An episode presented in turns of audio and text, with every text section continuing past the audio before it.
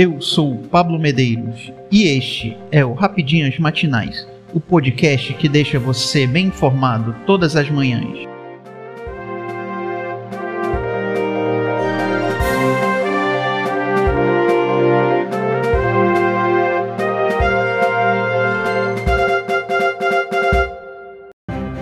Sexta-feira, 23 de setembro de 2022. Vamos às principais notícias. STF decide que é dever do Estado garantir vaga em pré-escola e creche. Em decisão histórica, o Supremo Tribunal Federal decidiu nesta quinta-feira 22 que o Estado deve garantir vagas em creches e pré-escolas para crianças de 0 a 5 anos de idade. Na prática, a Corte estabelece que os municípios não podem alegar indisponibilidade de vagas para negar matrículas.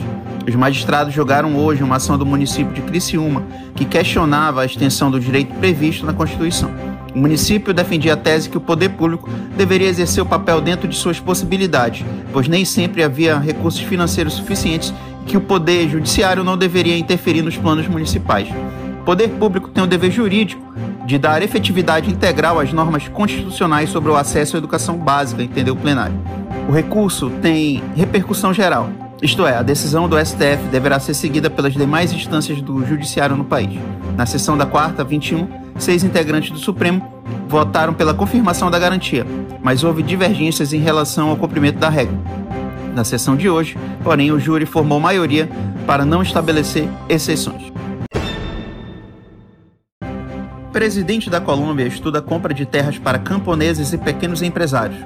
Presidente da Colômbia, Gustavo Petro, levantou nesta quinta-feira 22 a possibilidade de comprar 5 milhões de hectares de terra a preço comercial de seus atuais proprietários e depois vendê-los a um preço menor para camponeses ou pequenos e médios empresários.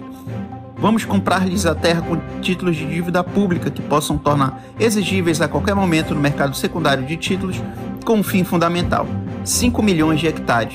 Não todos, dos 30 que temos hoje em capacidade de produção.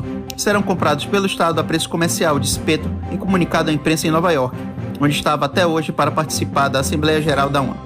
O chefe de Estado colombiano explicou que as terras serão posteriormente vendidas a um preço mais baixo aos camponeses, camponesas, pequenos e médios empresários com um objetivo fundamental: criar uma base de justiça social no mundo agrário. Historicamente, a disputa e falta de terra para os camponeses tem sido uma das causas do conflito armado colombiano, e essa tensão se intensificou nas últimas semanas devido ao aumento das invasões em diferentes regiões do país. O governo anuncia bloqueio de 2,6 bi no orçamento.